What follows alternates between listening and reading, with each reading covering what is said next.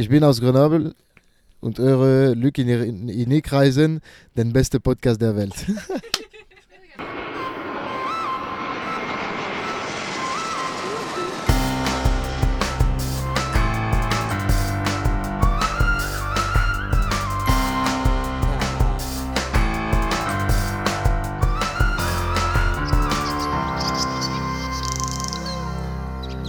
Hallo und herzlich willkommen zum Nick Podcast.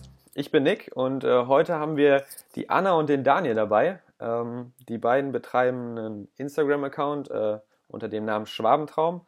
Also sind sie als Reiseblogger unterwegs. Ähm, ja, und heute haben wir sie mal eingeladen, weil wir super gespannt sind, was die beiden für Geschichten zu erzählen haben.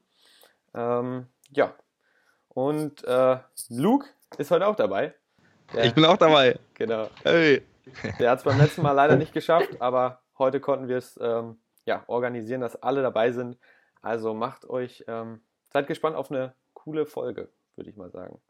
Ähm, hallo Anna und Daniel. Hallo. Hallo. Vielleicht so zum Anfang, stellt euch doch mal vor, wer ihr beiden seid und äh, was ihr beiden so macht außer dem Reisen. Also ich bin Daniel, ähm, studiere momentan im zweiten Semester Informatik ja, recht einfach. Master. Master, ja. Und ähm, eigentlich im Endeffekt dreht sich alles so ums Reisen. Ich sag mal, das Studium macht dann halt, dass man irgendwas macht, ja. Macht die Eltern glücklich. Und ähm, ja, also wir sind eigentlich tagtäglich dabei, einen Instagram-Blog aufzubauen und genießen die Zeit zusammen, ja. Ich bin Anna, ich bin 21. Ich studiere Gesundheitswissenschaften in Furtwangen im Schwarzwald und ja, wir versuchen in unserer Zeit möglichst viel zu reisen, eigentlich alles rauszuholen, was geht, wie Dani schon gesagt hat, neben dem Studium halt. Ja, das klingt doch erstmal ganz äh, cool. So ähnlich machen Luke und ich das natürlich auch. Ähm, Wollte gerade sagen, sehr gute Einstellung. Verfolgen wir auch. wie hat das denn äh, alles bei euch so den Lauf genommen? Wie hat das denn angefangen mit dem Reisen und dann auch mit dem ähm, ja, Instagram-Account, mit dem Reisebloggen? Also das Reisen hat bei mir jetzt, bevor wir uns gekannt haben, 2013 angefangen. Da habe ich einen Schüleraustausch gemacht und war sechs Wochen in Ecuador. Und da habe ich das Reisen so für mich entdeckt und habe das dann versucht, am Anfang noch während der Schule, so mit Wochenendtrips, auch mit meiner Familie und Freunden. Und dann jetzt während dem Studium auch mit immer größeren Reisen ähm, immer weiter auszubauen. Und je mehr ich gereist bin, umso mehr habe ich halt auch gemerkt, dass das eigentlich das ist, was ich am liebsten mache. Und dann haben wir uns 2017 für, also da kannten wir uns noch nicht, für eine Studienreise vom Studienwerk Freiburg aus angemeldet nach China für drei Wochen und da haben wir uns dann kennengelernt. Also im Endeffekt haben wir nebeneinander gelebt, ja, mehrere Semester, aber haben uns nie gesehen, kannten uns wirklich nicht und haben uns dann letztendlich dann in China kennengelernt und auch lieben gelernt. Also. Ein Kurs bitte jetzt. Ja, das ist auf jeden Fall mal eine ähm, ja, aufregende Story. Da können wir später nochmal vielleicht drauf, genauer drauf eingehen. Ähm, ich denke mal, da habt ihr auch noch so ein paar Geschichten parat. Was war denn so, wenn ihr jetzt, äh, als ihr jetzt Schwabentraum äh, aufgemacht habt, so den, ähm, so den Blog und äh, Instagram, was war denn da euer, eure Vision da so hinter oder eure, euer Ziel? Hattet ihr irgendwie sowas? Also angefangen haben wir es eigentlich, als wir letztes Jahr, also im Februar 2000 18, ja, sind wir nach Vietnam gereist und haben dann gesagt, komm, machen wir einen Instagram-Account, auf dem wir einfach Reisebilder teilen, dass wir nicht immer allen so zeigen, oder was heißt nicht zeigen müssen, aber dass nicht jeder immer 100 Mal am Tag nach Bildern fragt, sondern wir einfach sagen können, hey, schaut auf unseren Instagram-Account, da könnt ihr euch das ein bisschen anschauen. Mhm. Was wolltest du mir gerade mit dem Fleisch zeigen? Ja, im Endeffekt war, glaube ich, so die, die Geburtsstunde von Schwabentraum. Also Annas Eltern, die haben halt zu Hause Kühe und da gab es halt frisches Fleisch. Und wir haben endlich eigentlich einen Braten gemacht. Ja? Also wir haben einen schönen Rinderbraten gemacht. Und das ist auch unser zweites Bild, was wir gepostet haben. Das war so im Endeffekt, ich weiß ganz genau, während der Braten gebraten hat, haben wir, lagen wir unten und haben uns einen Namen überlegt gehabt. Und so sind wir letztendlich auf Schwabentraum gekommen. Und das war dann im Endeffekt die Geburtsstunde. Und ich sag mal, durch Vietnam ist dann mehr oder weniger dann so mal auch wirklich mal Fahrt dahinter gekommen, das wirklich mal auch ein bisschen ernsthafter zu betreiben. Also nicht nur so als Spaß sowas zu machen, sondern wirklich auch mal versuchen, ähm, Leute zu erreichen und auch vielleicht die ein oder andere Nachricht den Leuten auch zu übermitteln. Mhm. Also ist das eher so erstmal so ja, privateren raus entstanden ist und dann hat das erst so seinen Lauf genommen. Ähm, seit wann betreibt ihr das jetzt nochmal, das Ganze? Also der erste Post ist am 17. Februar 2018. Okay. Aber dann, ähm, Recht jung sogar, ne? ja, also Ja. seitdem ist ja dann schon einiges passiert bei euch. Ja, Ja. auf jeden Fall. Also wir waren selber, müssen wir ehrlich sagen, ziemlich überrascht, dass es so gut bei allen anderen angekommen ist. Wie gesagt, wir haben das so ein bisschen gedacht für Familie und Freunde, dass wir unsere Bilder teilen. Mhm. Nicht nur vom Reisen, sondern auch so, was wir zu Hause unternehmen. Und dass es mehr oder weniger so durch die Decke geht, damit haben wir halt nicht gerechnet. Ja, und ähm, macht ihr das äh, gerne jetzt weiter oder bereut ihr den Schritt? Also ich würde sagen, das ist mittlerweile wie unser Baby. Mhm. Also wir stecken wirklich brutal viel Zeit rein, nicht nur am Wochenende, sondern auch unter der Woche, wirklich jeden Tag. Und wir hoffen, dass so wie es die letzten zehn Monate, sag ich mal, wie unser Blog gewachsen ist, dass er auch weiterhin so wachsen wird und dass wir da noch was Großes auf die Beine stellen. Und ich würde sagen, unser Blog, also oder unser Account steckt auch noch in den Kinderschuhen und ich denke, da wird noch ordentlich was passieren. Die, die Leute unterschätzen immer, wie viel Arbeit in solchen Online-Projekten drinsteckt. Also wir haben da in der letzten Folge auch drüber geredet, wie, äh, oder in der letzten aufgenommenen Folge mit mir auch drüber geredet, wie viel Arbeit in dem Podcast steckt. Ähm, wobei es ja dann immer nur so eine halbe Stunde jede Woche Ja. für den Zuhörer ist, aber da steckt so viel Zeit hinter und ja, ich denke, viele wissen es, aber viele oder noch mehr können es gar nicht einschätzen, wie viele Stunden man da wirklich auch täglich reinsteckt. Ich denke, das gilt auch für Instagram-Kanäle, ja. Von Am daher Anfang- Respekt, Leute. dachte Gute ich Seite. so, die, die das Vollzeit machen, ja, also gerade auf Instagram eben viel Zeit verbringen, haben mir gedacht, wie können die die Zeit da füllen? Und jetzt, wenn ich uns selber anschaue, dann postet man ein Bild und dann ist man eigentlich schon fast zwei Stunden nur damit beschäftigt, dass man auf die Kommentare reagiert und halt dadurch, dass es eine Community ist, geht es ja nicht nur darum, dass man selber was postet, sondern halt auch, dass man mit den Leuten interagiert und ich schätze, dass wir pro Tag schon so drei Stunden reinstecken, wenn es reicht. Mal mehr, mal weniger. Ja. ja. Wie lässt sich das denn ähm, vereinbaren dann ähm, mit dem normalen Alltag? Jetzt Studenten- nichts Falsches sagen, der Chef hört vielleicht zu. Oder, so. Ja, es ist wie gesagt bei Studenten und da hat man ja doch hin und wieder mal ein bisschen Zeit und ja, also es lässt sich also mit dem Alltag vereinbaren. Also ich sag mal, man steht auf, beantwortet ein paar Sachen, dann macht man Frühstück, beantwortet währenddessen wieder ein paar Sachen. Also wie gesagt, das geht mit dem Alltag so einher im Endeffekt. Hm. Und ich denke mal, wenn, man, wenn wir dann irgendwann mal arbeiten gehen oder ja arbeiten halt, dann wird sich schon zeigen, wie sich, da wird sich eine andere Möglichkeit zeigen, das dann zu vereinbaren. Also Aber momentan ist es schon schwieriger, weil ich arbeite gerade, also ich bin gerade in meinem Praxissemester und ich gehe halt morgens um halb sechs aus dem Haus und komme um fünf abends nach Hause und da merke ich schon im Vergleich zum Studium, dass es mir schwerer fällt, die Zeit dafür einfach aufzubringen, weil, wie gesagt, es ist schon viel Zeit, die man reinsteckt und dann neben dem Arbeiten nochmal so die, ich sag mal, zwei bis drei Stunden am Tag aufzubringen, das muss man schon schauen, wie man das dann vereinbart. Mhm. Ähm, was sind denn so eure Pläne für die Zukunft? Ähm, ihr habt ja gesagt, äh, das ist so euer Baby, ihr wollt das jetzt weiter aufbauen. Ähm, könntet ihr euch denn auch so das so ähm, vorstellen, dass ihr das praktisch dieses Hobby so dann später zum Beruf auch mal macht? Also momentan sind wir dabei, einen Blog online zu schalten und hoffen, dass wir irgendwann schon einen Großteil, also dass es nicht nur als Hobby läuft, sondern dass wir das dann schon auch mehr Zeit reinstecken und es auch irgendwann vielleicht Vollzeit machen können. Ich sag mal so, ich denke mal so, für jedes Travel-Pärchen oder jeder, der reist, wie auch immer, ähm, ist da denke ich schon so das Ziel oder wie soll ich sagen, so der Traum, dass man das Vollzeit machen kann.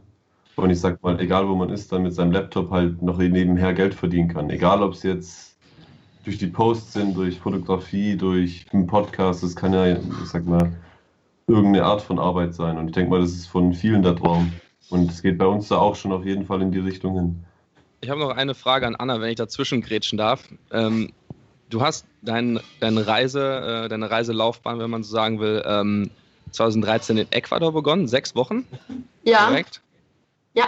Wie, wie kommt es dazu? Ich finde, das ist schon ein sehr gewagter Schritt, so als erste große Reise oder ja, als erster Trip.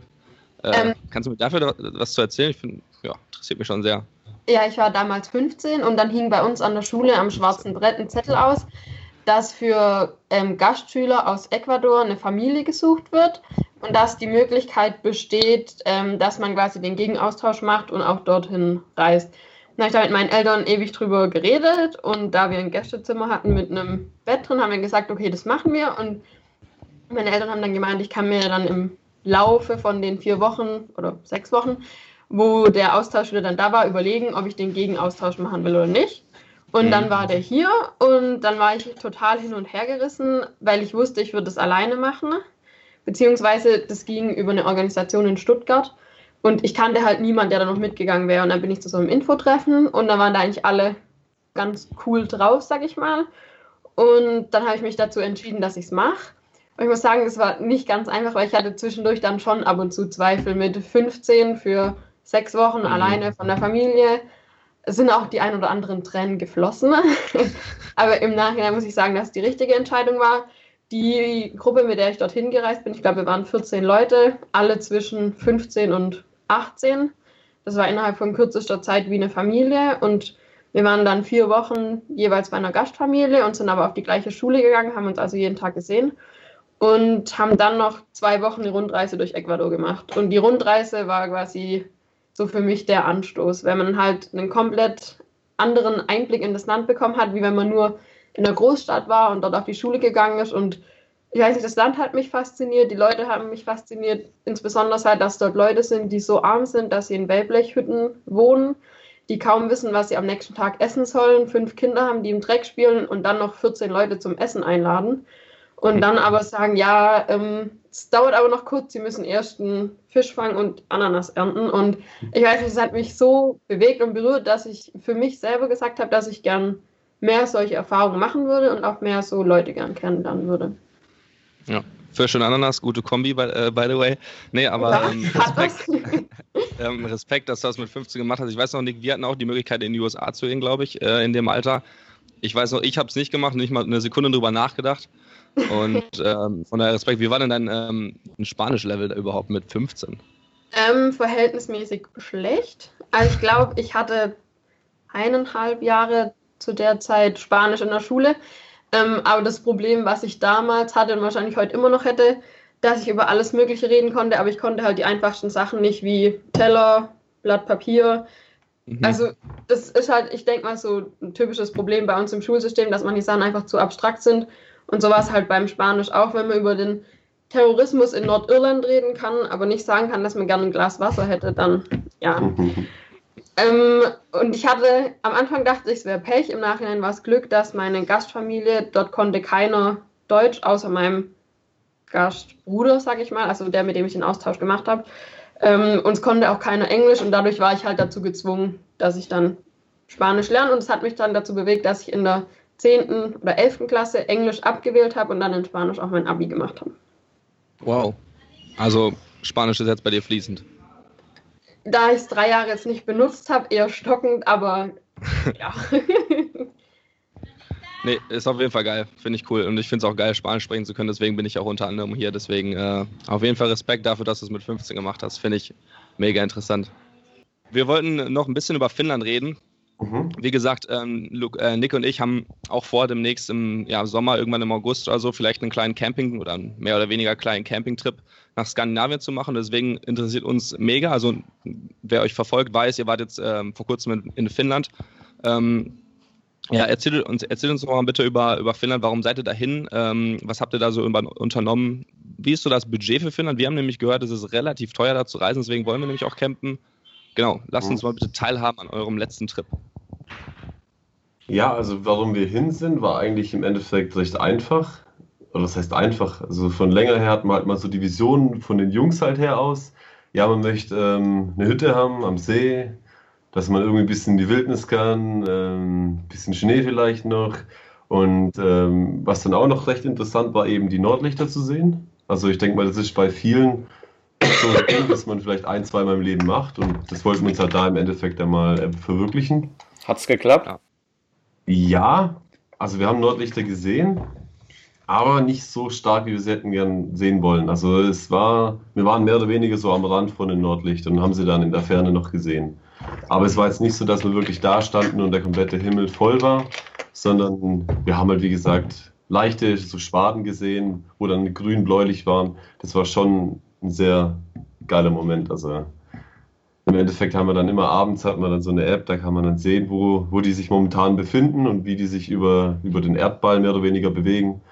Und dann war es, keine Ahnung, ich glaube um halb zwei, halb drei nachts und die eine hat gerufen, ah, die Nordlichter sind da, wir sind rausgerannt, alle Schneesachen an und sind dann halt an den Strand gerannt und haben die halt dann gesucht und auch gefunden. Das war schon echt geil. War es denn so, wie ihr euch das so vorgestellt habt, wie man das so, weiß nicht, von Instagram ja auch zum Beispiel kennt? Also von den Nordlichtern, wie gesagt, die waren ein bisschen schwächer, als wir es uns vorgestellt haben. Mhm. Aber wie gesagt, es lag, glaube ich, auch ein Ticken daran, dass wir zu weit südlich waren. Also ich sag mal, wenn man mal auf die Karte guckt, Olu ist ja schon recht weit oben. Mhm. Aber wenn man jetzt mal guckt, wo sich so eigentlich die Nordlichter bewegen, dann ist es doch nochmal so 200, 300 Kilometer weiter nördlich. Oder wenn man dann guckt, zum Beispiel, ich glaube, im Norden von Norwegen oder Island sieht man die am besten und am häufigsten. Also gerade jetzt, wenn ihr mal schaut, wo ihr, ob wenn das auch für euch jetzt interessant ist im Endeffekt, dann müsst ihr schauen, dass er weit in den Norden kommt. Ich denke mal, im August ist es auch wärmer. Ich sag mal, jetzt in Olu ging es von der Temperatur her, Schnee hoch, Schnee, also Schneejacke war, da ging es, also da konnte man es draußen drei, vier Stunden aushalten. Aber als wir dann mal einen Tagestrip gemacht haben nach Rovaniemi, das ist 300 Kilometer nördlich, da ist dann auch das Weihnachtsdorf, wo der Santa Claus herkommt und so, das ist ganz witzig da ist dann schon echt grenzwertig von der Temperatur her. Also wenn man da im Winter hochgeht, dann sollte man schon drei, vier mehr äh, Socken, ein paar mehr einpacken. Also das war echt. ja. War das denn ähm, mehr so, so eine spontane Idee jetzt äh, nochmal im Winter dahin oder ähm, hattet ihr das von längerem geplant? Weil ich meine, Winter in ähm, so Finnland ist ja schon, äh, ja, wie du schon gesagt hast, eine kalte Nummer. Also. Also die Idee hatten wir, glaube ich, schon seit September oder? Schon länger, ja. Noch also. länger. Und wir haben halt so gesagt, dass wir mit Freunden gehen wollen. Und ich weiß nicht, ob ihr das auch kennt, das ist immer ein bisschen schwierig, dass man dann, ob wirklich alle mitkommen, dass man einen Termin findet. Und dass wir es dann wirklich gebucht haben, war eine ziemlich spontane Aktion.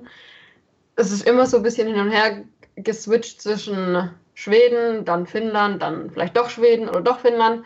Und dann hat ein Kumpel von uns Sonntagmittags extrem billige Flüge für Finnland gefunden. Also ich glaube von Stuttgart nach Helsinki und von Helsinki nach Oulu hin und zurück für 250 Euro pro Person. Und dann sind wir zu ihm gefahren und haben gesagt, okay, wir buchen es. Und dann war es irgendwie innerhalb von fünf Minuten gebucht. Dann haben wir, einen davor haben wir noch zwei andere Freunde angerufen und die gefragt, ja, wie es aussieht, wir würden Flüge buchen, ob sie dabei sind. Und die wollten eigentlich nach New York über Silvester. Und die haben sich dann auch ganz spontan ja. und kurz dafür entschieden, ja, okay, sie kommen doch mit. Und dann waren wir auf einmal zu sechs, haben die Flüge gebucht und dann Ging's war das durch, Ding ne? durch. Ja. So muss es laufen beim Reisen. Zack, zack, keine halben ja. Sachen. Und jetzt gerade zu dem ja. Thema wegen dem Preis, also wir waren sehr, wir hatten sehr große Angst davor, dass es wirklich so ist, dass man dann da oben in, in wirtschaftlichen Ruin kommt, aber ja, wir haben auch, wie gesagt, im Koffer, wir haben extra noch einen Koffer angemeldet, dass wir Essen mitnehmen, Alkohol mitnehmen. Also wir waren, wir hätten da oben drei Wochen allein überleben können wahrscheinlich. Ah. Und ja, also vom Supermarkt her sind die Preise ein Ticken teurer als hier in Deutschland, aber wirklich nur minimal. Also und es kommt immer drauf an. Manche Sachen sind billiger und andere Sachen sind teurer. Mandarinen waren zum Beispiel billiger, eine Avocado kostet halt. Ja. 13 Euro. Oder 13 Euro. So, also extrem teuer. Ja, also man muss halt dann schon drauf achten. Und wir haben gar nicht so viel mitgenommen. Also wir haben für den ersten Abend so Spaghetti mit Tomatensauce schon fertig, dass wir es nur noch warm machen mussten, mitgenommen. Und dann sind wir gleich am ersten Abend noch einkaufen gegangen und wir haben jetzt, ich glaube, pro Person mit Flügen und Unterkunft. Ja. Und wir waren sechs Nächte dort, haben einmal einen Tagestrip zum Weihnachtsmann gemacht 600 Euro pro Person ungefähr ausgegeben. Ja. Also es geht wirklich. Aber man muss auch dazu sagen, wir hätten gern noch so eine Husky-Tour oder irgendwas gemacht oder mit einem Rentierschnitten wären wir gern gefahren. Aber da, wo wir die Möglichkeit dazu hatten, hatten wir das Gefühl, dass die Tiere nicht so behandelt werden, wie wir es gerne hätten oder wie wir es gut mit unserem Gewissen hätten vereinbaren können. Deswegen haben wir das weggelassen. Ich schätze, dann kann man nochmal mit 100 Euro mehr rechnen. Aber wenn man es jetzt nicht komplett übertreibt, schätze ich, ja. mit, dass man mit 600 Euro gut hinkommt. Wir hatten halt noch den Vorteil, dadurch, dass wir zu sechs waren, wenn man halt einkaufen geht und dann alles durch sechs teilt, ist gleich nochmal weniger, wenn es nur zwei Personen sind oder so. Und dann haben wir eigentlich, am Anfang wollten wir alles mit dem Bus machen und dann haben wir festgestellt, dass das Taxi für uns billiger ist, wenn wir zu sechs sind, wie wenn wir einen Bus nehmen. Ja. Und das ist halt auch nochmal ein Vorteil, wenn man eine Gruppe ist. Taxi oder Uber? Taxi. Okay. Ja, Uber, Und- ich weiß gar nicht, gab's Uber? Ich weiß gar nicht, ob es das gab. Und äh, nochmal eine andere App-bezogene Frage. Wie heißt diese Polarlicht-App? Vielleicht auch als Moment. Tipp für alle Zuhörer, die, ähm, die das mal irgendwann machen wollen. Ist ja auf jeden Fall ein Must. Äh, also ja, ich würde sagen, das ist ein Must-See, wenn man, wenn man aufs Reisen aus ist generell. Also die eine heißt Aurora und die andere heißt Aurora Now. Aurora, ja, Ja, also wie Okay. man die Nordlichter beschreibt. notiert. Hier oben notiert.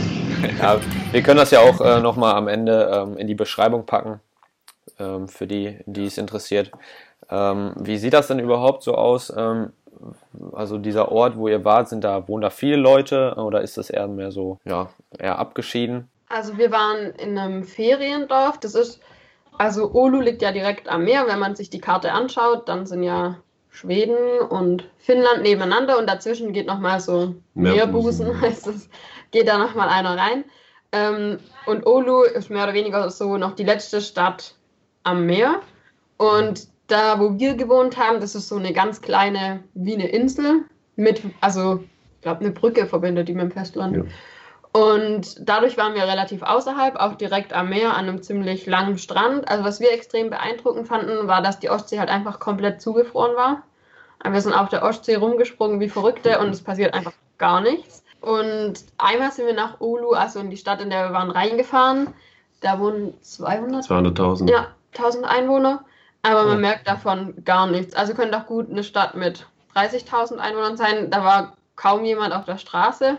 Also ich fand es halt eher einen gemütlichen Das Eindruck ist super entspannt. Also wenn man es mal vergleicht mit Stuttgart, wenn man da in die Straße, in die Stadt geht, dann hat man ja wirklich Lärm und Stress. Und daher war man super entspannt, konnte man durch die Gegend laufen, war einfach ein entspanntes Klima. So. Was habt ihr denn da so, ähm, also ihr habt ja schon gesagt, ihr habt einmal so einen Tagestrip gemacht und was habt ihr so die restliche Zeit gemacht? Konnte man da viel rausgehen ähm, oder was waren da so eure Aktivitäten? Erstaunlicherweise hat sich unser Tagesablauf ein bisschen verschoben. Also wir zwei gehen normalerweise verhältnismäßig früh ins Bett und stehen dann auch so um 8 wieder auf. Und als wir dann in Finnland waren, sind wir meistens so um 2, 3 ins Bett und dementsprechend dann auch erst so um 10, halb elf aufgestanden. Dann haben wir alle zusammen gefrühstückt. Und dann haben wir uns meistens gleich unsere Schneesachen angezogen und sind dann losgezogen, haben irgendeine Schnee-Action gemacht, sind aufs Meer, sind da rumgeschlittert. Im Endeffekt haben wir halt die Umgebung erkundet. Also, was es so gab, da gab es so einen Leuchtturm vorne direkt am Strand, dann haben wir den erkundet, dann sind wir, wie gesagt, einmal komplett aufs Eis rausgelaufen. Dann es war ganz recht witzig, dann sind da mitten, also keine Ahnung, wenn du zehn Minuten läufst, kommen da auf einmal Leute, die sitzen da auf dem Eis und machen halt Eisangeln. Ja, die haben dann so eine kleine Ach, Rute und halten da so ein Loch rein. Aber die waren jetzt eher, glaube ich, ein bisschen grimmig drauf. Also die wohl fanden es nicht so cool, dass wir da dann rausgelaufen sind. Ich weiß nicht, ob man die Fische verscheucht oder keine Ahnung was. Die waren auf jeden Fall nicht so geil drauf. Und ja, haben halt viel Blödsinn gemacht, Schneeballschlachten, einen Schneemann haben wir gebaut. Also eigentlich alles, was so das Schneeleben so hergibt eigentlich. Jetzt, wo der Klimawandel voranschreitet und in Deutschland nicht mehr so viel Schnee Ja. äh, liegt, muss man das dann, muss man nach Finnland fliegen. Um, Ja, äh, da muss man es ausnutzen. So Nee, aber ich glaube auch, ich glaube auch, die Natur ist halt einfach an sich so überwältigend und äh, für uns ungewohnt, dass man halt einfach nur die Umgebung äh, und die Natur die ganze Zeit erkunden kann und damit schon, ja, Ja. man braucht keine, keine Attraktionen, die irgendwie bei TripAdvisor stehen oder was auch immer, sondern geht einfach raus und hat Spaß und genießt so, dass man Ja. hier ist oder dass man in Finnland ist. Ja, das würde ist ich sagen. so, Ne? so ein Ding, ähm, wo wir dann diesen Tagestrip gemacht haben nach Rovaniemi. Also da sind wir, wie gesagt, nochmal bis 200, 300 Kilometer. Ich glaube, an diesen Arctic Circle sind wir da hochgefahren. Das ist, glaube ich, die Stelle, wo sie, wo dann irgendwie der Schnee gar nicht mehr schmilzt, also wo das ganze Jahr über Schnee liegt. Mhm. Und das sind halt dann wirklich die Bäume oder der Wald sieht da so aus, wie man es aus den Filmen oder Bildern kennt. Also, dass sie wirklich schneebeladen dastehen in einer wirklich sehr geilen Landschaft. Und wir hatten jetzt im Endeffekt von, keine Ahnung, von 11 Uhr bis 15 Uhr Licht. Und die Sonne steigt ja nie wirklich an den Horizont hoch, sondern die geht ja auf und dann geht sie direkt wieder unter. Und man hat im Endeffekt nur so dieses, dieses Dämmerungslicht den ganzen Tag. Und das macht halt im Endeffekt dann einen Sonnenuntergang oder einen Sonnenaufgang, wie es bei uns 10 Minuten ist, ist da halt drei Stunden. Und da hast du halt Mhm. wirklich eine so geile Kulisse dann im Hintergrund, das ist der absolute Wahnsinn. Also kann man wirklich nur empfehlen, im Winter da mal hochzugehen und ähm, vielleicht auch selber dann die ein oder andere Gegend zu erkunden und dann vielleicht auch mal so ein Schneemobil auszuleihen. Da kann man dann echt Schneemobile ausleihen, wo dann, wo dann eben durch die Gegend fetzen kann. Also Habt ihr das mal gemacht? Nee, leider nicht. Wie gesagt, das war jetzt so ein Ding. Also wir sind, während wir hochgefahren sind, haben wir ein Dorf ge gefunden. Ich glaube, Rauber. Ruana. Ruana heißt es.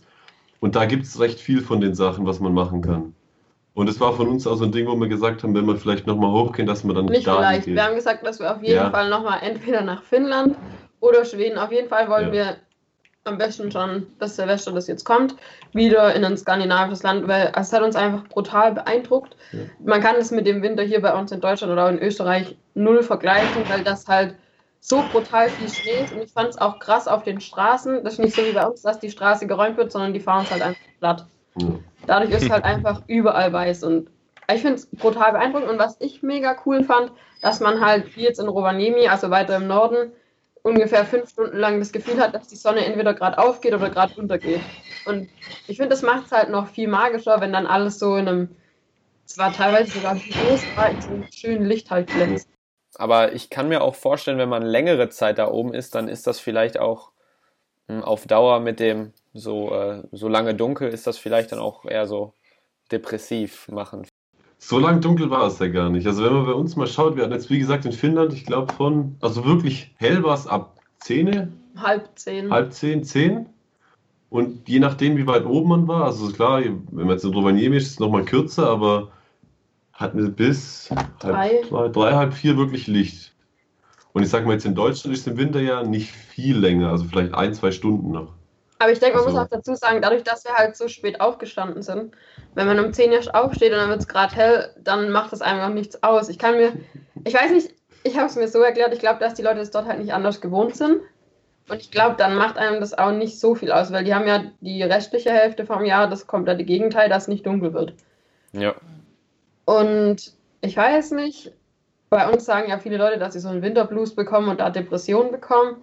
Und man so Leute einfach mal ins Hohenland stecken sollte, dass das bei uns gar nicht so schlimm ist. Aber ja, wie gesagt, dadurch, dass sich unser Schlafrhythmus auch relativ stark verändert hat, ging es eigentlich. Also ich persönlich dachte, es wäre krasser. Also so abschließend als Fazit ähm, auf jeden Fall eine Empfehlung wert. Auf jeden Sicher. Fall. Also, ja. Ich meine, die fahren nächstes Silvester wieder hin. Das muss eine Empfehlung wert sein, Nick. ja. Würdet ihr dann auch wieder nach äh, Ulu fahren oder woanders hin? Ähm, ich glaube, wir würden weiter hoch in den Norden Ja. fahren. Weil, also Ulu ist schon mega schön. Und wie gesagt, die Flugverbindung, das war 1A. Wir sind vom Flughafen vielleicht noch 35 Minuten zu unserer Unterkunft gefahren. Aber, also wie gesagt, da ist mega schön. Aber es sind halt zum Beispiel die Bäume nicht so extrem schneebeladen wie jetzt in Rovaniemi. Da ist halt wirklich alles weiß. Und wie jetzt dieses Ruana, das haben wir uns schon ein bisschen vorgemerkt, dass wir, wie gesagt, dieses Jahr dann wenn wir nochmal nach Finnland gehen, eher noch ein Stück weiter hoch im Norden gehen würden. Hm. Das heißt natürlich dann auch dicker einpacken, ne? Genau. Ja, da müssen wir schauen. Vielleicht jetzt mal einmal so eine 360-Grad-Wende. Ähm, wir haben es vorhin schon mal kurz angesprochen. Ihr beiden habt euch in China kennengelernt. Könnt ihr da vielleicht mal ein bisschen, ja, uns mal ein bisschen näher ranführen und uns da genau mal erklären, wie das alles vonstatten ging? Also ich habe mich angemeldet für die Studienreise. Da kam von der Hochschule eine E-Mail, dass es eben diese Studienreise für drei Wochen gibt. Für, ich glaube, 1300 Euro. Und dann kam meine beste Freundin zu mir und hat gesagt, okay, da müssen wir hin. Für 1300 Euro kommen wir nie wieder nach China. Also typisch studentenmäßig ähm, haben wir dann beschlossen, dass wir da hingehen. Und dann kam noch eine dritte Freundin dazu, die gesagt hat, sie wird auch gerne mitkommen. Und dann haben wir gesagt, okay, zu dritt ist sowas immer blöd. Wir brauchen noch eine vierte Freundin. Dann haben wir noch eine dritte Freundin gefunden, die auch gesagt hat, sie kommt mit. Und dann haben wir uns da zu viert angemeldet. Und dann war noch nicht mal sicher, ob da, ob wir alle vier genommen werden, weil es hieß, die, die sich als erstes anmelden, sind dabei. Dann haben wir eine E-Mail hingeschrieben, ja, ob das noch passt, dass wir zu viert mitgehen. Und dann hat alles gepasst und haben uns angemeldet. Ja, und ich glaube, so ein Summa summarum, also hätten wir die Möglichkeit, wieder nach China zu gehen, ich glaube, wir wären sofort dabei. Also es war ein Land, das, das kann man eigentlich fast nicht beschreiben, da muss man fast mal gewesen sein, wie mächtig da die Städte sind, die, wie weit da die Städte sind. Wir waren in Tianjin, das ist eine 15 Millionen Stadt, 15 Millionen Einwohnerstadt. Ich weiß nicht, also ich habe mich da, muss ich ehrlich sagen, teilweise sicherer gefühlt als in Deutschland, weil da halt echt alles, ähm, ist klar, überwacht wird, aber mein Gott, sag mal, lieber überwacht als tot und die Leute sind halt super nett dort und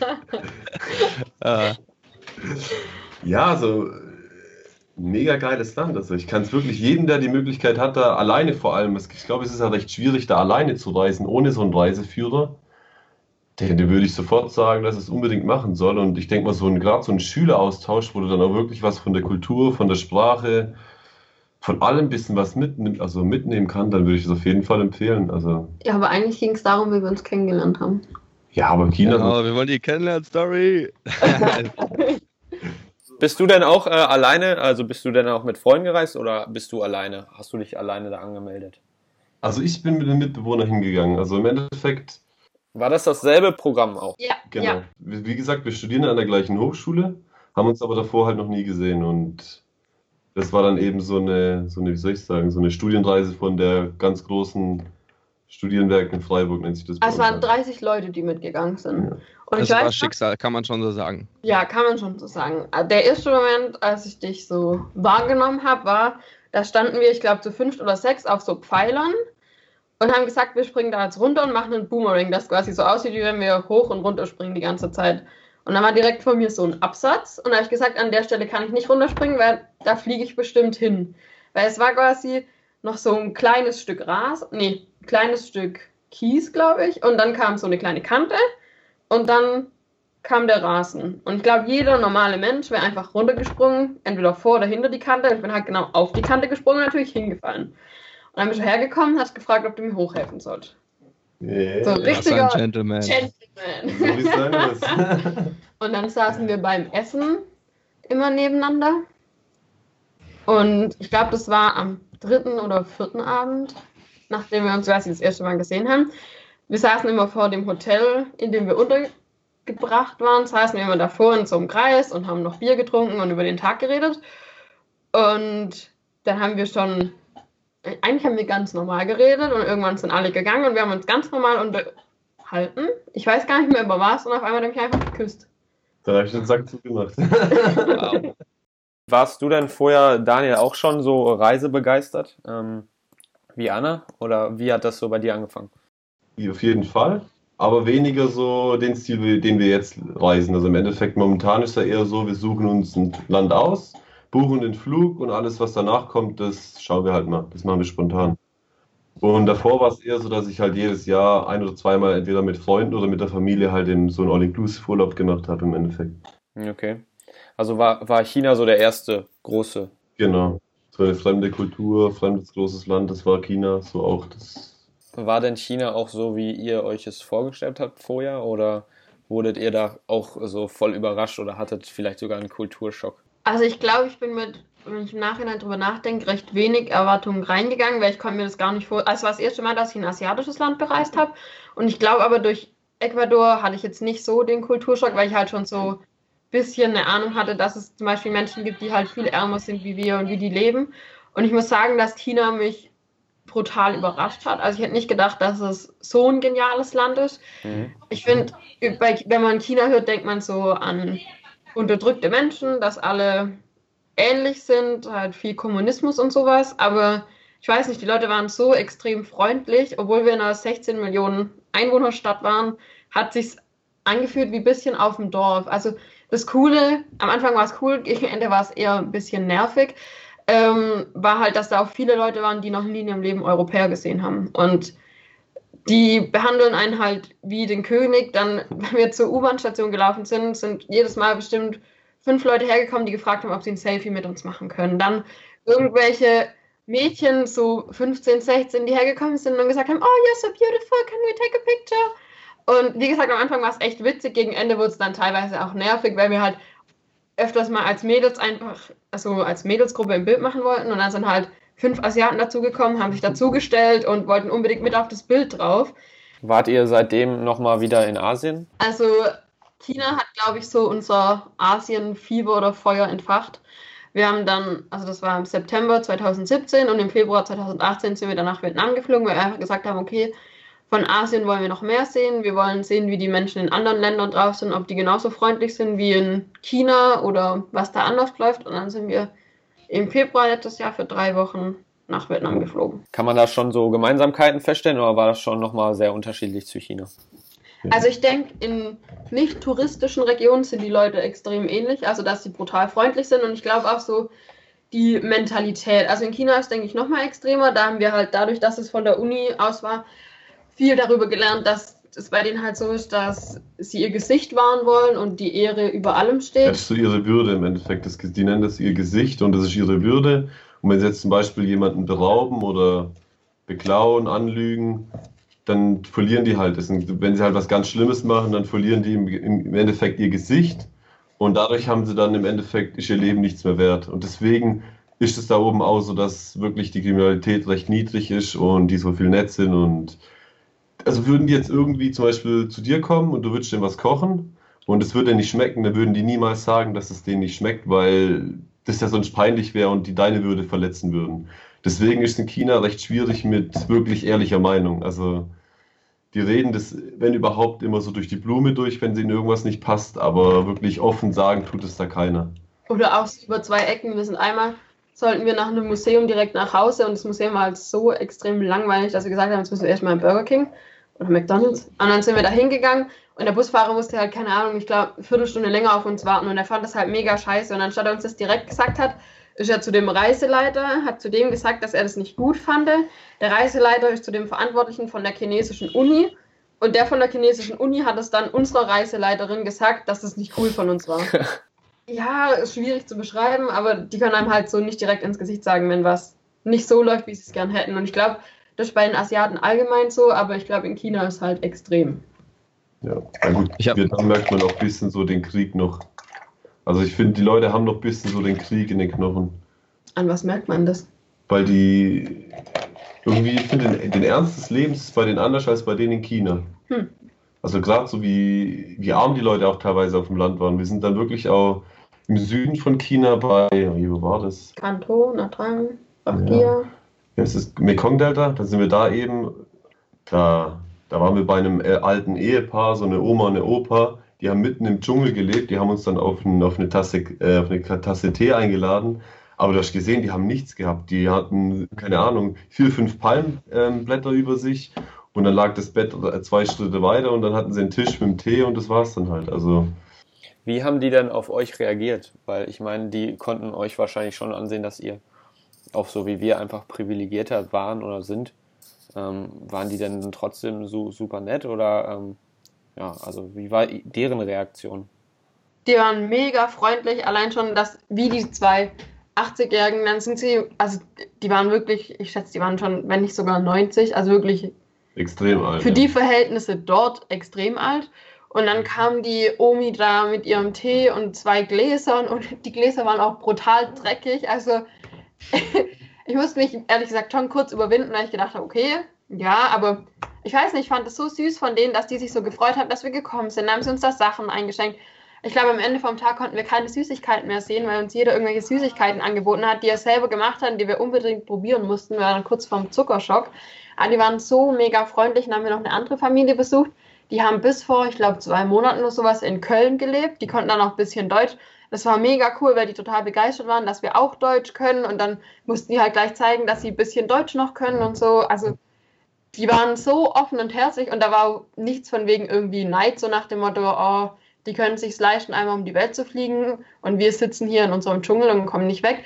Die waren einfach, man hatte das Gefühl, ja, dass die brutal zufrieden waren und sich einfach gefreut haben, dass jemand kommt, der sie jetzt besucht. Mhm. Das öffnet einem auch dann irgendwie selbst ein bisschen so die Augen, ne? Ja, mega. Ich finde auch das immer erstaunlich, mit wie wenig Sachen die Leute zufrieden sind. Die haben, wenn man es mit uns vergleicht, nicht mal ein richtiges Haus oder so und man sieht denen ja die Armut auch an. Und trotzdem sind die so offen und herzlich und laden jeden zu sich nach Hause ein. Das, ja, ich finde es einfach beeindruckend. Ich finde, da lernt man selber auch brutal viel, weil bei uns dann denkt man, ich weiß nicht, bei uns habe ich das Gefühl, dass zum einen gönnen sich die Leute, finde ich, wenig, also dass sie anderen Leuten nichts gönnen. Und dass man immer denkt, oh, das brauche ich noch und das brauche ich noch. Und dort haben halt die Leute kaum was und sind trotzdem so mega glücklich und zufrieden und freuen sich über jeden, der vorbeikommt. Ich finde, von so Menschen kann man schon noch viel lernen. Also das ist zumindest, also so für uns, wenn ich mal für uns spreche, so ein Grund, warum wir reisen. Einfach um äh, halt sowas mal zu sehen und dann ja, sich äh, wieder so klar zu werden, was man wirklich so, was wir haben so und ja, dass es nicht allen so gut geht wie uns. Ja. Ja, das ist ein großer Punkt, ja. Ja, ihr seid auf jeden Fall begeistert von, äh, von Asien und hat man offensichtlich in den letzten Minuten gemerkt. Ähm, was war denn vielleicht so bisher euer Reisehighlight, vielleicht sogar, was ihr zusammen ähm, erlebt habt, oder war es vielleicht sogar genau das, was, äh, worüber wir gerade geredet haben in, in äh, China und Vietnam? Also ich würde sagen, zum einen war die chinesische Mauer für uns ein Highlight. Da muss ich ehrlich sagen, dass wir ein bisschen enttäuscht waren. Nicht direkt von der Mauer selber, aber wir wurden da hingefahren. Dann hieß es, okay, ihr habt jetzt eineinhalb Stunden Zeit und in eineinhalb Stunden treffen wir uns hier wieder. Und dann läuft man auf die Mauer drauf und man sieht die Mauer nicht mal, weil da so viele Leute waren. Es gibt ja verschiedene Zugänge, wie man auf die Mauer kommt. Und wir waren, ich glaube, Balderling heißt es. Da, ich weiß nicht, wie es an anderen Orten ist. Ich habe gehört, dass es eigentlich überall ähnlich ist.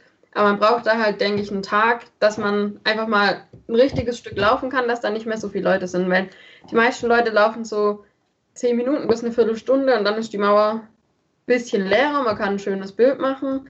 Und wir sind halt eine gute halbe Stunde gelaufen, es waren trotzdem noch vereinzelt Leute. Und ich habe vorhin zu Dani gesagt, dass ich auf jeden Fall gerne nochmal an die Mauer gehen würde, weil ich würde gerne entweder einfach mal so eine richtige Wanderung darüber machen, auch mit, dass man irgendwo an der Mauer übernachtet oder auf der Mauer übernachtet.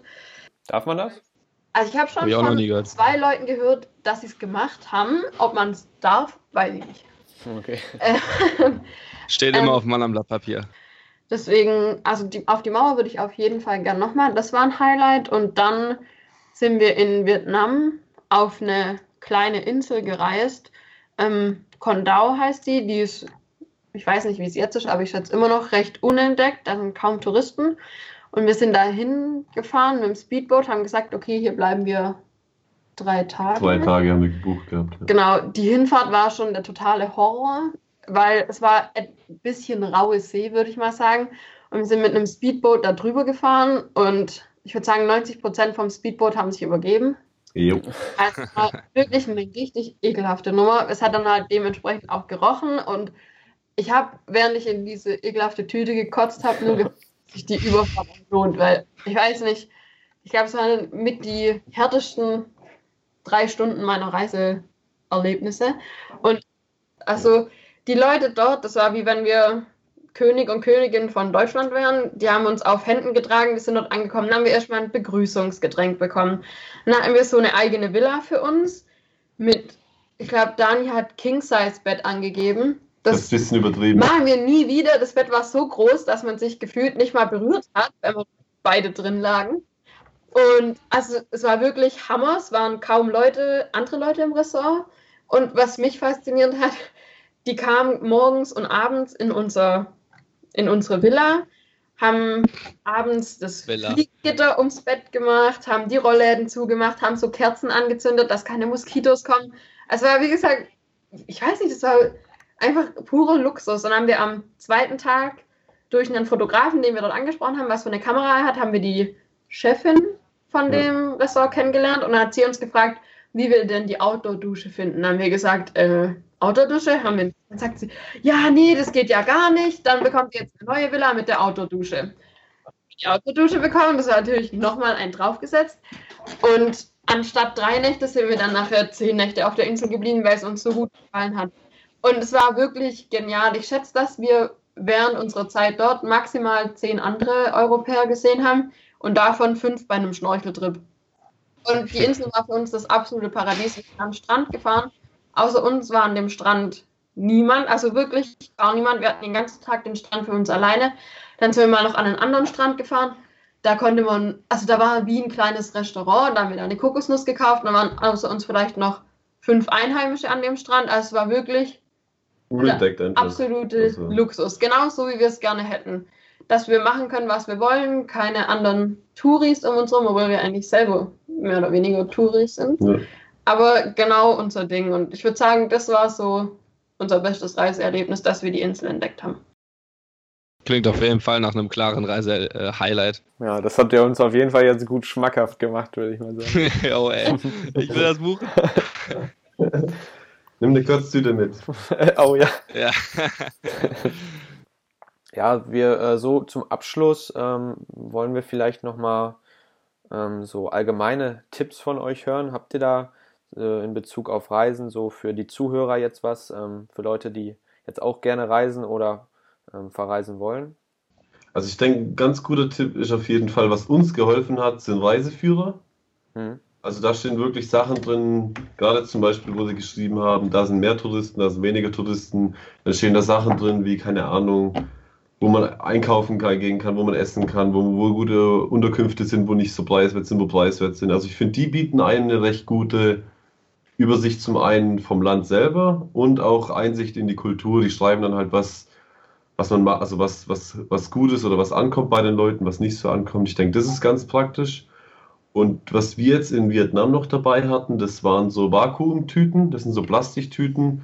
Da macht man die Klamotten rein, macht zu und dann kann man die Luft rauspressen. Und zum einen kriegt man dadurch viel mehr Klamotten rein und zum anderen ist halt, wenn zum Beispiel mal jetzt ähm, es regnet oder so, bleiben die Klamotten einfach trocken. Ja. Mhm. Also das war für uns so, ich denke mal, so ein richtig cooles Gadget, das auf jeden Fall viel Platz und auch viel. Ja. Also ich muss sagen, mich überzeugen sie nicht ganz so arg wie dich. Okay. okay. ähm, aber ja, ich denke, die können schon nützlich sein. Vor allem man hat halt ein bisschen mehr eine Ordnung, wenn man zum Beispiel alle T-Shirts in so einen Vakuumsack steckt und alle Hosen. Ich würde, also ich finde, bei Tipps muss man immer ein bisschen darauf achten, was für eine Person man selber ist. Wir haben da jetzt in Finnland mit unseren Freunden drüber geredet. Wir beide sind zum Beispiel so, wir buchen den Hinflug und den Rückflug und dann schauen wir einfach, was passiert. Und ich kenne viele, ähm, gerade auch aus unserem Freundeskreis, die sagen, das ist gar nicht ihr Ding, dass sie einen strikten Plan brauchen, wann mache ich was. Und also, wie gesagt, ich kann nur für uns sagen, dass das für uns top ist, auch nicht zu viel vorauszubuchen. Also ich würde jedem empfehlen, wenn man in ein Land fliegt, mindestens die erste, wenn nicht auch noch die zweite Nacht schon fix zu buchen und am besten in der Stadt, in der man ankommt, weil, weiß nicht, aus unserer eigenen Erfahrung, wenn man mal 24 Stunden unterwegs war, dann ist man einfach froh, wenn man irgendwo hin kann, was man schon fix gebucht hat, sich einfach in Bett legen kann, einfach mal eine Weile ausruhen kann. Also das würde ich auf jeden Fall empfehlen, dass man so die erste oder die ersten beiden Nächte in der Stadt, in der man landet, schon fix bucht dann, was für uns nicht funktioniert hat, haben wir jetzt einmal ausprobiert, dass wir vorab einen Inlandsflug gebucht haben. Das war nicht so gut, weil wir haben den relativ, also ich würde mal so sagen, in der Mitte von Vietnam haben wir gedacht, dass wir bis dahin kommen und dann zurück nach Ho Chi Minh mhm. City fliegen. Wir sind nicht über Ho Chi Minh City rausgekommen, dementsprechend war der Flug mehr oder weniger für einen Eimer. Wir mussten den dann umbuchen und haben dann nachher doppelt so viel gezahlt. Was? Voll höflich. wieso voll Im höflich? Eimer. Ja, der Flug war im Eimer. Im Arsch. Arsch. ähm, das habe ich noch nicht voll rausgebracht. Ja. Und was ich noch einen richtig guten Tipp finde, ist, Einheimische zu fragen. Ja. Das hat uns in Vietnam auch brutal viel gebracht. Wir haben gesagt, so und so, das würden wir gerne machen. Und dann haben die zu uns gesagt, macht es nicht. Das sind so die richtigen Touri-Hotspots. Da könnt ihr kaum irgendwas machen, weil es einfach alles brutal überlaufen ist. Und ja, letztendlich sind wir dadurch, glaube ich, auf Kondao gekommen. Ja, genau, weil die gesagt also. haben, geht auf die Insel, da sind nicht viele Leute, macht das.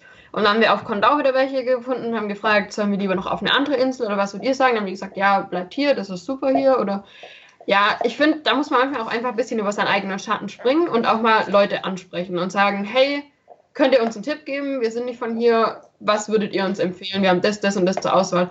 Und in, ich würde mal sagen, 99 Prozent der Fälle sind die Leute so freundlich und freuen sich mega, dass man ja. sie angesprochen hat. Gerade der Fotograf, den wir in dem Ressort kennengelernt haben, der hat uns an unserem letzten Abend in Ho Chi Minh noch zum Feiern eingeladen. Da waren wir den ganzen Abend mit dem unterwegs, der hat uns auf alles eingeladen und ich weiß nicht, den haben wir eigentlich nur angesprochen und gefragt, hey, mit was für einer Kamera fotografierst du? Und ich glaube, es gibt kaum jemand, der sagt, ich habe jemanden angesprochen und nach was gefragt und habe eine negative Erfahrung ja. gemacht. Und selbst wenn die Leute einem nicht antworten, fragt man halt den nächsten. Da bricht man sich ja kein Bein dabei. Ja. ja, das sind auf jeden Fall eine Menge äh, Tipps, auch sehr gute, ähm, wie ich finde. Ähm, also, wenn ihr jetzt so, wenn ihr euch jetzt für ein Land entschieden habt, checkt ihr diese Blogs vorher schon aus oder macht ihr das erst, wenn ihr da seid? Also, wir können es eigentlich im Endeffekt äh, so beim perfekten Live-Beispiel erklären. Wir sind jetzt gerade ein bisschen so am Schauen, wo wir als nächstes hingehen. Und da steht also mehrere zur Auswahl. Wir hatten Indonesien, Thailand, ähm, vielleicht nochmal Vietnam, Philippinen, Sri Lanka. Und da sind wir schon ein bisschen dabei und haben halt immer ein bisschen in Google geguckt, haben Leute gefragt. Und zum Beispiel bei Philippinen stört uns momentan, dass der Terrorismus recht stark da ist, also gerade im Süden von Philippinen. Aber es stört jetzt, um ehrlich zu sein, nicht unbedingt uns beide extrem, weil wir hätten halt einfach gesagt, okay, die Orte, wo das Auswärtige Amt sagt, geht da besser nicht hin, die meiden wir. Aber ich muss ehrlich sagen, dass unsere Eltern uns da ziemlich arg beeinflussen, weil die sich natürlich immer gleich extreme Sorgen machen, wenn wir sagen, hey, wir fliegen auf die Philippinen und da war vor zwei oder drei Tagen ein Anschlag. Vor allem mein Dad, der sagt dann halt immer gleich, ja, jetzt müsst ihr euch doch nicht noch so unnötig in die Gefahr bringen und sowas. Deswegen sagen wir dann da eher, ich sag mal, um unser Umfeld zu beruhigen, dann eher, nee, muss jetzt nicht unbedingt sein. Ja, was wolltest du noch sagen? Ja, halt im Endeffekt, dass wir uns schon in Google einfach mal auseinandersetzen. Also für mich sind wichtige Punkte meistens so, ähm, klar, jetzt wir haben eine Drohne, ob man mit der Drohne fliegen kann. Was für mich immer recht interessant ist, kann man Roller fahren. Ja? Also in Sri Lanka zum Beispiel steht in Google viel, dass man es lieber nicht machen soll, weil es lebensgefährlich ist. Also wiederum jetzt in Bali oder Indonesien wird gesagt, ja, kein Stress kann man machen. Mit der Versicherung muss man ein bisschen schauen. Also das sind halt so kleine Sachen, wo ich immer am Anfang mal gucke, weil wir sind auf Kondao, hatten wir jeden Tag einen Roller. Das war schon wie daheim, fast schon so ein Alltag. Wir kannten die Leute, wir haben schon zugewunken, wenn wir mit dem Roller vorbeigefahren sind. Und mit dem Roller ist man einfach super autark. Wir sind dann im Dschungel gefahren, haben den Roller hingestellt, sind ein bisschen rumgelaufen, sind dann wieder zurückgefahren. Also für mich persönlich oder für uns ist, glaube ich, so fast der Roller so das wichtigste Fortbewegungsmittel, weil du einfach, wie gesagt, Sachen erleben kannst, die die du sonst wahrscheinlich nie erleben würdest, weil du wirklich immer an die Öffentlichen gebunden bist oder ja, also wie gesagt, und so, so immer Grundsachen, die dich halt auch interessieren oder vielleicht auch beunruhigen. Ich sag mal, wenn man Google irgendwas reinstellt, was dich beunruhigt, dann kriegt man meistens eine Antwort. Also, also nochmal zur Frage zurück. Wir haben immer so einen, ich würde sagen, einen ganz groben Plan von so ein paar Sachen, die uns interessieren, wo zum Beispiel im Internet auch auf Blogs steht oder in, jetzt gerade für, also wir haben so wie es aussieht, jetzt für Indonesien entschieden, haben uns dann halt viele geschrieben, hey, geht doch da und dahin, auch Einheimische, die uns irgendwie folgen oder sowas und gesehen haben, dass wir da gerade ein bisschen hin und her gerissen sind. Und sowas finde ich zum Beispiel mega cool, dass Instagram da halt auch brutal verbindet, dass einfach Leute sagen, hey, wenn ihr in mein Land wollt, schaut euch das und das an, das würde ich euch empfehlen, wenn ihr zum Beispiel nicht so viele Touristen sehen wollt. Deswegen, wie gesagt, so einen groben Plan haben wir meistens, was uns interessiert. Und haben dann auch meistens irgendwie einen Start, wo wir anfangen und schon das nächste Ziel. Und wenn wir dann halt mit Einheimischen treffen und er sagt, hey, das, was ihr als nächstes vorhabt, ist total dumm, lasst es besser, macht lieber das, ähm, dann ändern wir unseren Plan halt. Und das ist halt, wie ich finde, das Vorteilhafte davon, wenn man nicht alles davor gebucht hat, dass man halt spontan umswitchen kann und sagen kann, okay, dann machen wir es doch nicht so, sondern machen jetzt lieber was anderes. Deswegen, grober Plan ist, denke ich, immer gut, dass man nicht hinkommt und sagt, okay, man ist dann, keine Ahnung, auf Bali gelandet und sagt, okay, ähm, was machen wir jetzt überhaupt? Und dann erst mal zwei Tage lang im Internet suchen muss, was man überhaupt jetzt anstellen könnte. Deswegen, wie gesagt, grober Plan ist gut und dann kann man ihn entweder anpassen oder über den Haufen werfen. Je nachdem. Flexibilität ist so das Stichwort da. Das ja. hatten wir auch schon öfter mal so ähm, angesprochen in noch anderen Interviews oder auch zwischen uns und Luke, das ist immer so, dass man da irgendwie auch so eine Balance dazwischen findet, ja. dass man, ja. weil Andererseits, wenn man dann äh, überhaupt unvorbereitet reinkommt, dann verliert man natürlich auch kostbare Zeit. Ja, absolut. Äh, weil man ja dann erstmal zusehen muss, was man überhaupt macht. Andererseits, wie ihr auch schon gesagt habt, Flexibilität, ähm, ja, da bieten sich dann manchmal Möglichkeiten, die man dann da nur so wahrnehmen kann. Ja, also ist das auf jeden Fall ein richtig guter Tipp, ähm, den man sich auf jeden Fall mal merken sollte. Habt ihr so ein Reisemotto? We share what we love. Ähm, ich glaube, das haben wir hauptsächlich deshalb, weil wir momentan ja nicht nur reisen, sondern dadurch, dass wir halt auch viel zu Hause sind, ja. zeigen wir halt nicht nur Reisebilder, sondern halt auch mal ein Bild von zu Hause, von irgendwas, von irgendwas, das wir gekocht haben.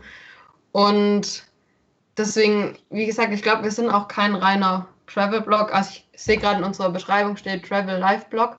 Ähm, Deswegen, ich glaube, das trifft es ziemlich gut, dass wir einfach so unser Leben teilen und vor allem halt auch andere inspirieren wollen. Dass man jetzt, wie wir zum Beispiel gerade, nicht unbedingt Vollzeitreisender sein muss, sondern dass man das halt auch gut nebenbei unterbringt.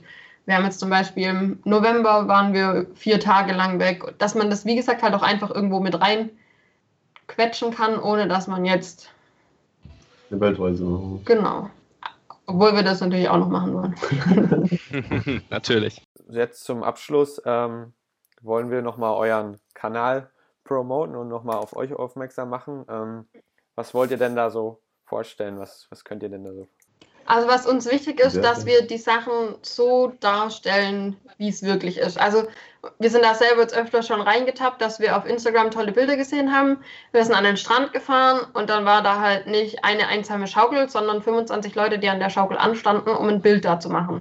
Und das sind halt so Sachen, die wir vermeiden, Versuchen. versuchen zu vermeiden, um halt den Leuten zu zeigen, hey, ähm, der Ort ist schön, aber ihr müsst euch darauf einstellen, dass es dort halt nicht menschenleer ist und sowas, dass man einfach den Leuten zeigt, wie es wirklich ist. Dass wir nicht auf unseren Bildern alle Leute rausretuschieren und sagen, hey, schaut mal, voll der schöne einsame Strand, sondern dass wir halt sagen, wie gesagt, es ist schön, aber es sind halt auch viele Leute dort und Mhm. dass wir halt einfach auch authentisch sind und bleiben.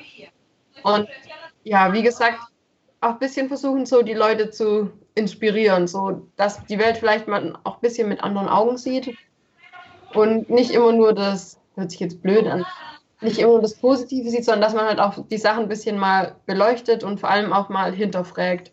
Wie zum Beispiel, ah genau, im Weihnachtsmanndorf. Ähm, da waren lauter Rentiere und ich wollte unbedingt ein Rentier streicheln und so eine Rentierschlittenfahrt machen. Und haben uns die Rentiere so leid getan, dass sie den ganzen Tag so eine 200-Meter-Runde im Kreis laufen, dass wir gesagt haben, okay, wir können keine Rentierrunde fahren, das können wir nicht mit unserem Gewissen vereinbaren.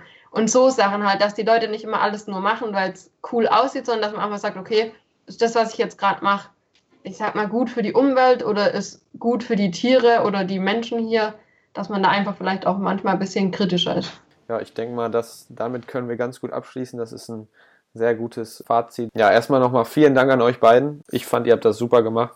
Super äh, spannende Stories. Vielen Dank, danke für die Einladung, dass wir Teil von eurem Podcast sein durften. Gerne, gerne. Ähm, an die Zuhörer, ähm, checkt auf jeden Fall mal die beiden aus. Ihr habt es ja gehört. Zwei super sympathische und authentische ähm, Mitreisende, würde ich mal sagen. Ähm, auf Instagram, wie gesagt, unter Schwabentraum zu finden. Das war's so von meiner Seite. Willst du noch irgendwas sagen, Luke? Leute, checkt Schwabentraum, Schwabentraum aus, checkt aber auch unsere Instagram-Seite aus. Also wenn ihr äh, jetzt uns nicht über unseren Instagram-Account gefunden habt, sondern über die Podcast-Apps, dann checkt auch unsere aus. Nicht nur die beiden, vielleicht mal einen Doppel-Follow gleich dahinsetzen. Ähm, bleibt am Ball hier bei unserem Podcast. Es kommen noch einige mehr Interviews äh, in den nächsten Wochen und Monaten. Genau, 2019 wird unser Jahr. Und euers. Wir wünschen euch weiterhin viel Erfolg und viel Glück und noch viele coole Reisestories. Danke, das wünschen Danke, wir euch wünsche ich auch. auch.